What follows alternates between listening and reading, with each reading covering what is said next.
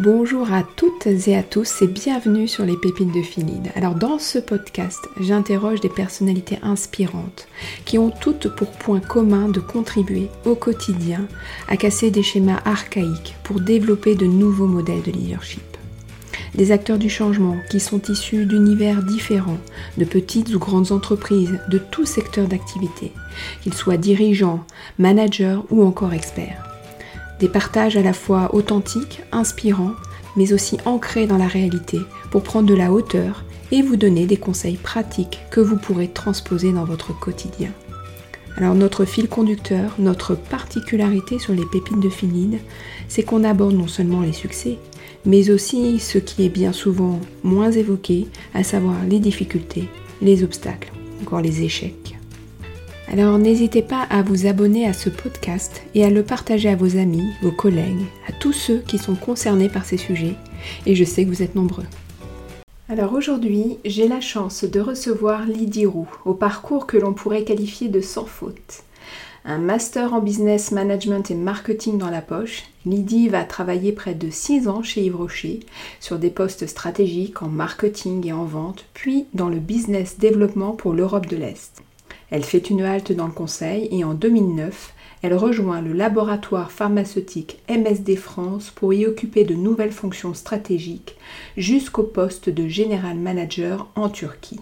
C'est en 2018 qu'elle rejoint Novo Nordisk pour y occuper les fonctions de VP et General Manager Tunisie. Animée par une très grande curiosité et une soif d'apprendre, Lydie va travailler dans de nombreux pays, en France, en Russie, au Royaume-Uni, en Espagne, dans les régions du Maghreb.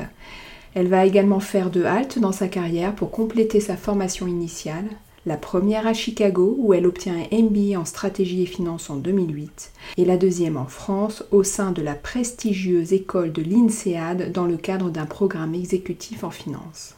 Une personnalité hors norme, aux ressources qui semblent inépuisables et à l'optimisme communicatif. Alors dans cette première partie d'interview, nous sommes revenus sur ce qui constitue pour Lydie les postures clés d'un leader, comme par exemple savoir challenger le statu quo, faire preuve d'humilité et de lâcher prise pour mieux responsabiliser. Lydie nous en livre ses propres définitions et surtout comment faire pour les incarner. Je vous souhaite une très bonne écoute. Bonjour Lydie, alors merci d'avoir répondu euh, présente à cette invitation. Je vous souhaite donc la bienvenue sur euh, les pépites de Philide. Alors moi j'aimerais commencer avec une citation qui est une citation qui vient de vous en fait. Hein. Vous indiquez sur votre profil LinkedIn, LinkedIn pardon, euh, qu'un leadership qui a les yeux tournés vers l'humain et la collaboration avec une cause noble apporte invariablement des résultats. Alors moi il y a trois termes qui m'interpellent là-dedans, c'est l'humain, la collaboration et la cause noble. Est-ce que vous pouvez euh, nous expliquer ce que vous mettez derrière ces trois mots? Merci en tout cas, euh, Sophie, pour l'introduction. C'est vrai que ces trois mots, ils sont importants et ils sont aussi très liés, euh, je, pense, à mon industrie. je travaille dans l'industrie pharmaceutique depuis, depuis pratiquement 14 ans et c'est vraiment une industrie que j'aime profondément. et, donc, pour parler déjà du dernier mot, une cause noble, j'ai vraiment le sentiment que lorsqu'on travaille euh, pour euh, euh, une entreprise où on sait que ce qu'on va faire va impacter en fait la vie des gens, en tout cas c'est le cas dans l'industrie pharmaceutique, c'est vraiment quelque chose de fabuleux. Et, et, moi, je suis consciente de ma chance chaque jour en me disant ce que je fais va être beaucoup plus grand que moi, quoi, beaucoup plus grand que mon action. Euh, et, et donc, je pense que déjà, quand on travaille dans ce type d'industrie, il y a déjà cette fierté de se dire à un moment donné, euh, je vais impacter la vie de, euh, de, personnes qui, euh, qui ont besoin de, de, moi indirectement ou, ou, des équipes. Ça, c'est formidable. Et puis après, humain et collaboration, simplement parce que je suis extrêmement consciente que qu'une entreprise, ok, il y, a, il y a un brand name, il y a, il y, a, il y a tout ça, il y a une culture, mais c'est essentiellement des gens. Et ça, je l'ai vraiment appris euh, quand je travaillais dans le conseil où euh, dans le conseil, le produit finalement c'est le cerveau des, euh, des consultants. Et si si on n'a pas les bonnes personnes, euh, les bons profils, ben en fait, le, euh, la société ne vaut rien entre guillemets. Et je me suis rendu compte finalement après que quelle que soit l'industrie. l'industrie, en fait, elle est faite des, des femmes et des hommes qui la, qui, qui la composent. Donc voilà pourquoi l'humain et la collaboration, évidemment, je suis persuadée qu'on ne peut pas travailler tout seul. Euh, qu'on peut pas faire de grands changements tout seul, qu'on est obligé d'être en équipe, qu'on est obligé d'être aidé les autres, qu'on ne sait pas tout. Et ça, c'est vraiment le, euh, aussi un enseignement d'être euh, toujours humble sur ce qu'on sait et, accepter ce qu'on ne sait pas. Et en fait, on a, besoin des autres pour, pour être plus fort. Donc voilà, ces trois mots, c'est vrai que ça, ça résume vraiment ma passion pour le travail dans l'industrie pharmaceutique avec, avec des équipes. Et c'est vraiment le rôle, le rôle d'un GM. Alors, il y a une autre, euh, une autre thématique sur laquelle vous portez une attention euh, particulière, c'est l'innovation. Alors, mais concrètement, euh, parce que ce, terme-là, innovation, il veut dire beaucoup de choses et en même temps, il reste assez flou. Donc, pour vous, ça veut dire quoi l'innovation pour un manager? Je trouve que votre remarque, elle est vraiment pertinente parce que il y a des mots comme ça qui peuvent être un peu fourre-tout. innovation, ça, ça, peut être ça. Et, et moi, je le remplacerai peut-être par un autre mot qui est challenger le statu quo. Euh, et c'est quelque chose que j'utilise beaucoup avec mes équipes, mais toujours se poser la question euh, pourquoi on fait ça de cette manière-là? Euh, Sans doute parce que on faisait aussi auparavant ou d'autres entreprises le font, mais comment on pourrait faire autrement pour que ça change? Et c'est vrai que dans l'industrie pharmaceutique, même si l'innovation elle est au cœur de notre métier, c'est-à-dire trouver de nouvelles molécules pour pour pour aider les patients, euh, c'est euh, des fois euh, aussi un petit peu, enfin un gros travail à faire sur bah, comment changer le statu quo dans les organisations, dans notre manière de faire, dans notre manière de travailler avec avec les, les stakeholders externes qui sont les institutions diverses et variées. C'est vraiment toujours se poser la question est-ce qu'on pourrait faire différemment? Et, et c'est vrai que moi, avec mon équipe de direction, c'est je pose toujours beaucoup de questions sur pourquoi on fait ça. Et vous voyez le, les, cinq pourquoi. Essayer d'aller jusqu'au bout. De, on fait ça pour telle raison. Ah oui, mais si on changeait telle chose, est-ce que ça pourrait, euh, ça pourrait fonctionner? Il arrive à plein de reprises où quand on se fait ce questionnement des les, cinq pourquoi, à la fin, euh, on va changer une petite chose dans le process qui n'est pas évidente de prime abord, mais qui va, qui, qui, va mener beaucoup de, beaucoup de différences après. Je le vois par exemple dans, dans les relations qu'on peut avoir avec les stakeholders. Ou, euh, des fois, il y, a, y, a, des relations, on sent qu'elles sont, euh, elles sont fermées, quoi.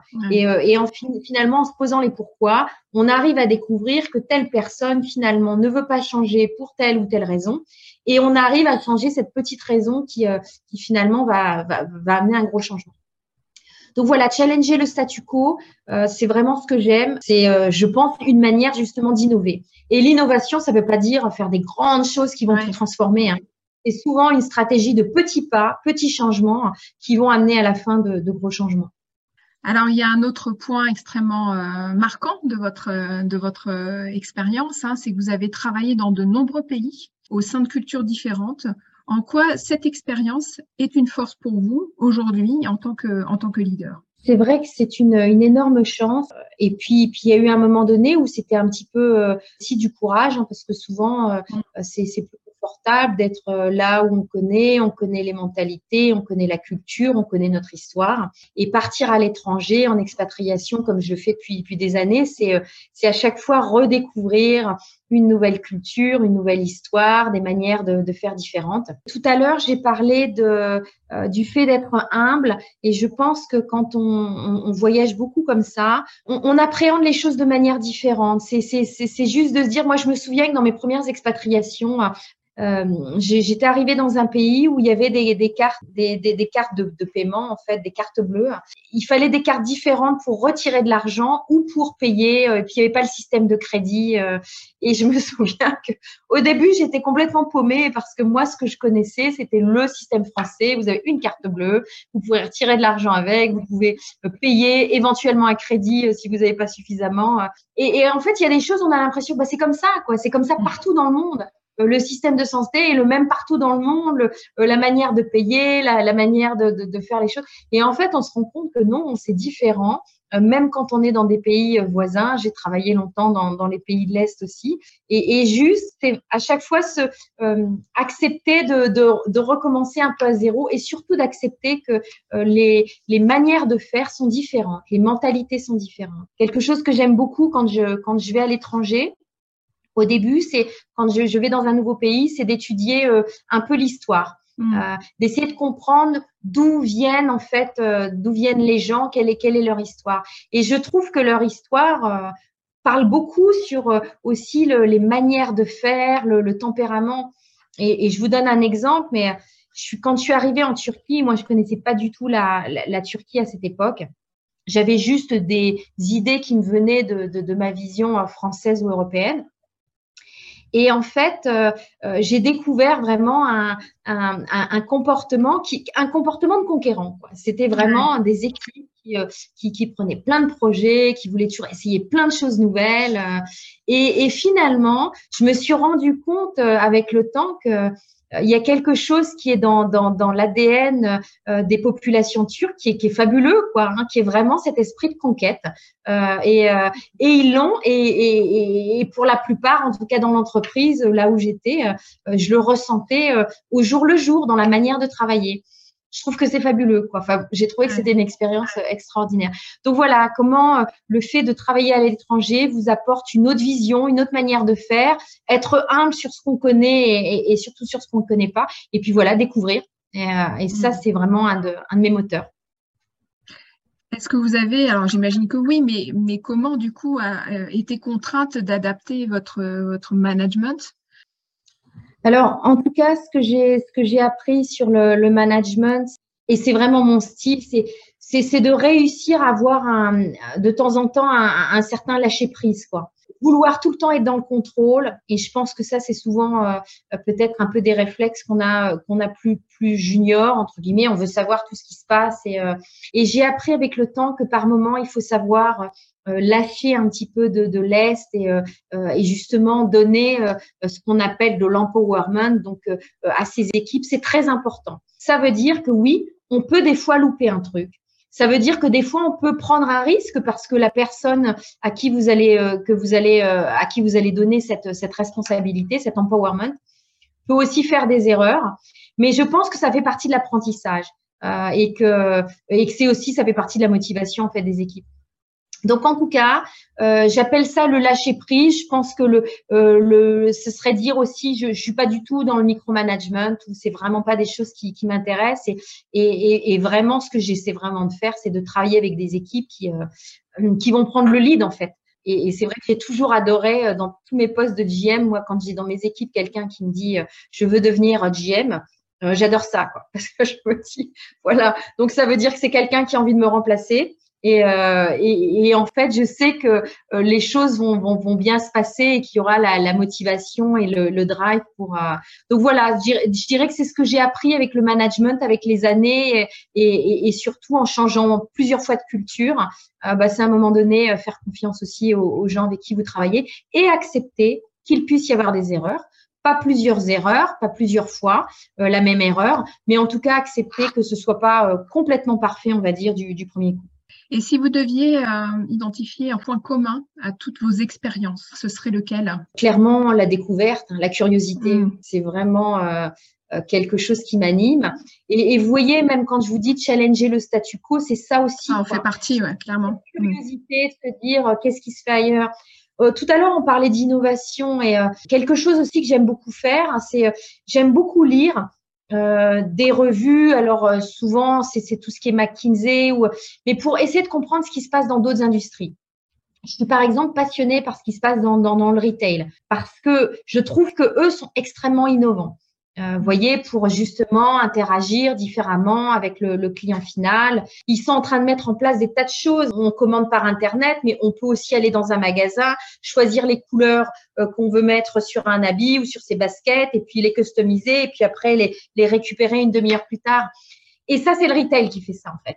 Et je trouve que cette industrie, elle, euh, avance très vite parce qu'elle est, est très compétitive en fait. Donc voilà, j'adore en fait pouvoir aller voir aussi ce qui se passe ailleurs, pas juste dans la pharma, euh, pour se nourrir. Mais vraiment, c'est ça, c'est de la curiosité. Et j'essaie d'insuffler ça, cette curiosité aussi euh, au sein de mes équipes. Si je lis quelque chose d'extrêmement intéressant, je, le partage aussi sec. Alors, on a parlé d'humilité, de lâcher prise, de responsabilisation. On a parlé de, d'innovation dans le sens challenger le, le statu quo. et de curiosité. Donc, qu'est-ce que vous ajouteriez comme attitude, aptitude, compétences clés pour être un bon manager il y a peut-être une notion dont, dont j'ai pas parlé qui qu'on pourrait peut-être traduire par l'empathie vraiment s'intéresser en fait aux, équipes, aux gens avec qui vous êtes, euh, euh, et que ce soit vraiment authentique, hein, que ce soit pas je le fais parce que parce qu'on me dit que c'est bien de le faire. Alors il y a un autre sujet, euh, c'est la question de l'attractivité et de la rétention des talents. Pour vous, que doit faire une entreprise et ses dirigeants pour pouvoir répondre à un tel défi aujourd'hui? Donc oui, il y a, une, il aussi ce problème de, rétention des talents. Je pense que les jeunes générations aussi sont, euh, sont, différentes, ont des attentes différentes. Alors, c'est vrai que nous, en termes de purpose, de, de, sens, on l'a vraiment, puisqu'on est là pour, pour aider des patients et, on a vraiment une, mission qui est, qui est très noble. Ensuite, je pense qu'il faut aussi euh, être dans l'écoute je, je, me pose aussi souvent la question sur les organisations telles qu'elles sont aujourd'hui, euh, très hiérarchiques. Euh, Est-ce que c'est le modèle de demain? Je me souviens euh, quand, quand je travaillais pour, euh, pour MSD il y a quelques années, j'avais fait venir avec mes équipes un anthropologue et en fait qui s'appelle Pascal Pic et qui nous parlait en fait de, de l'évolution des organisations. Et euh, il nous montrait en fait une, une, évolution qui pouvait arriver, qui était finalement, c'était plus du tout une organisation euh, hiérarchique, mais c'était des organisations par projet qui se font et se défont au fur et à mesure des projets. Quoi. Et moi, je me souviens que cette idée m'avait vraiment euh, intéressée. Je me disais, c'est quand même pas mal, quoi, cette idée de se dire, euh, on travaille sur tel ou tel gros projet, et puis après on bouge, et ce qui fait que euh, finalement on n'est pas dans une course sans cesse pour aller de plus en plus haut. Euh, oui, je veux faire d'abord, je sais pas, chef de produit, puis directeur marketing, puis directeur de BU, mais en fait de se dire, je travaille sur tel projet, et puis après sur sur un autre, et tout ça pour vous dire, je pense que les jeunes ne veulent plus de micromanagement. Quand je dis les jeunes, les jeunes et les moins jeunes on a justement envie d'empowerment, d'être responsable. et, je pense que c'est extrêmement important. Voilà comment on peut retenir, avoir un purpose très clair, avoir une vision claire d'où on veut aller et pouvoir emmener en fait son équipe là-dessus. Et puis après, vraiment, euh, tout ce qui est euh, empowerment, donner la, la, la responsabilité, euh, je pense que c'est extrêmement important. Et puis voilà, varier les projets et pas forcément euh, rêver euh, de, du, du, rôle juste au-dessus parce que le titre est un peu plus haut, mais, mais, mais plus être intéressé par, par la mission. Oui, casser un peu cette, cette croyance que les attentes, elles sont dans une carrière linéaire qui va de bas en haut, quoi, en quelque sorte. Je pense que c'est c'est révolu. On, on, parle beaucoup effectivement des millénials, des, des, des, des jeunes, mais moi, je pense que finalement, ça intéresse tout le monde. Quoi. Mm. Ça intéresse vraiment tout le monde, cette manière de, de voir les choses. On le voit à travers euh, vos publications, votre page LinkedIn, etc. Et puis là, dans, dans, dans nos échanges, euh, vous dégagez un optimisme naturel, euh, je dirais presque contagieux. Alors moi, j'ai trois questions par rapport à ça. Est-ce que vous en avez conscience? Est-ce que vous avez un secret pour cela? Et est-ce que vous en mesurez l'impact? Alors, euh, conscience, j'ai envie de dire oui dans le sens, c'est ma nature. Enfin, j'ai toujours été plutôt comme ça, donc euh, je pense que voilà, j'ai baigné, euh, j'ai baigné là-dedans tout le temps. J'ai fait aussi mes études aux États-Unis et je pense que ça a un impact aussi parce qu'on sait que toute cette psychologie positive, elle, elle vient aussi beaucoup de, des États-Unis. Donc, je, je, suppose que ça m'a aussi quelque part influencé, euh, mais il y a quand même une grande part de, de ma nature.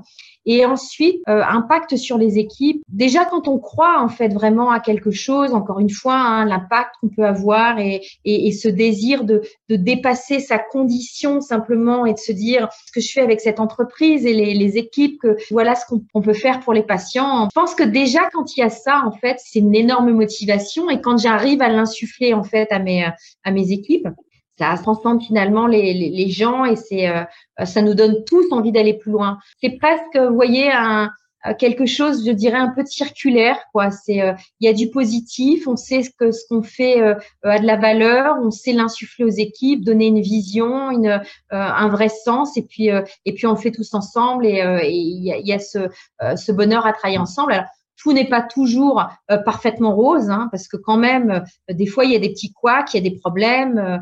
Mais c'est toujours de se dire, voilà, je, ok, même quand j'ai un problème, j'apprends ce problème et, euh, et je le reproduirai pas après et ce, ce sera vraiment un, un, learning. Je dirais que c'est ma manière d'être. J'ai un motto en fait, je, je me dis toujours, je n'échoue pas, soit je réussis ou soit j'apprends. J'aime bien cette phrase-là en fait.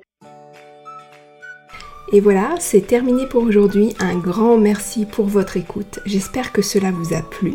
Et si c'est le cas, n'hésitez pas à mettre des étoiles et un commentaire sur les applications dédiées et aussi à en parler autour de vous et à diffuser ce podcast. Vous pouvez me suivre sur LinkedIn et Instagram sur la page Sophie Lordet ou Phil Et enfin, n'hésitez pas à me faire suivre vos suggestions d'invités en m'écrivant sur contact.phillead.com. Et donc je vous dis à bientôt sur un prochain podcast.